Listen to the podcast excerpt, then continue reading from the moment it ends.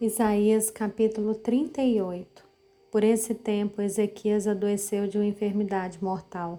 O profeta Isaías, filho de Amós, foi visitá-lo e lhe disse: Assim diz o Senhor: Põe em ordem a sua casa, porque você morrerá, você não vai escapar. Então Ezequias virou o rosto para a parede e orou ao Senhor. Ezequias disse: Ó oh, Senhor, lembra-te que andei diante de ti com fidelidade com coração íntegro e fiz o que era reto aos teus olhos. E Ezequias chorou amargamente. Então a palavra do Senhor veio a Isaías dizendo: Vai e diga a Ezequias: Assim diz o Senhor, o Deus de Davi, seu pai, ouvi a sua oração e vi as suas lágrimas. Acrescentarei quinze anos à sua vida. Livrarei das mãos do rei da Síria tanto você quanto essa cidade. Eu defenderei essa cidade.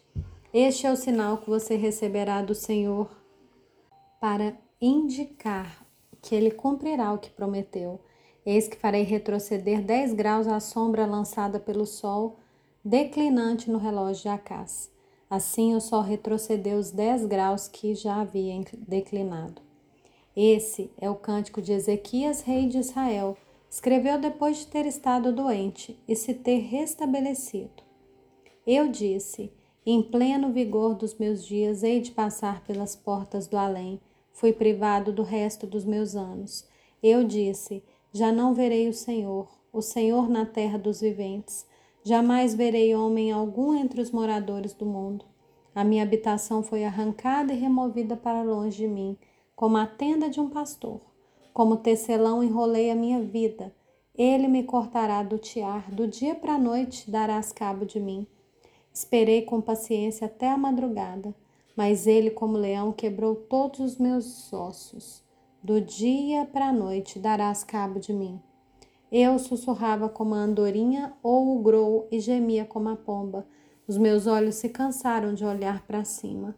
Ó Senhor, ando oprimido. Sê tu meu fiador. Que direi? Como falou, assim ele me fez. Andarei vagarosamente pelo resto dos meus anos por causa da amargura da minha alma. Senhor, por causa dessas coisas vivem os homens, e inteiramente delas depende o meu espírito. Portanto, restaura a minha saúde e faze-me viver. Eis que foi para minha paz que eu tive grande amargura. Tu, porém, amaste a minha alma e a livraste da cova da corrupção, porque lançaste para trás de ti todos os meus pecados. A sepultura não pode te louvar, nem a morte glorificar-te. Os que descem à cova não esperam em tua fidelidade. Os vivos, somente os vivos, esses te louvam, como hoje estou fazendo. Os pais darão a conhecer aos filhos a tua fidelidade. O Senhor veio salvar-me. Por isso, tangendo os instrumentos de corda, nós os louvaremos todos os dias de nossa vida na casa do Senhor. Ora, Isaías tinha dito: Peguem uma pasta de figos, ponham como emplastro sobre a úlcera, e ele irá recuperar a saúde. E Ezequias tinha perguntado: Qual será o sinal de que subirei à casa do Senhor?